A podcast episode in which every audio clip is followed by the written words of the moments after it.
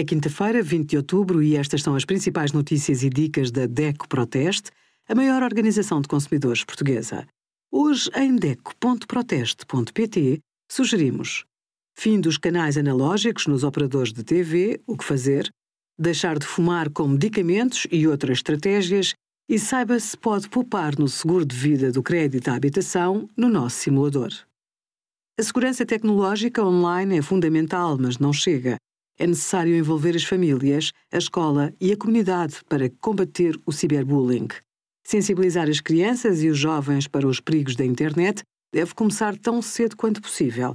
É preciso identificar e quantificar o problema para poder encontrar soluções. A pandemia abriu portas a uma transição eletrónica acelerada, mas o caminho é longo e faz-se aos poucos. A formação é fundamental, em termos de utilização das ferramentas e de comportamento. Estas são algumas das conclusões do debate promovido pela Google e pela DEC Proteste. Obrigada por acompanhar a DEC Proteste a contribuir para consumidores mais informados, participativos e exigentes. Visite o nosso site em deco.proteste.pt.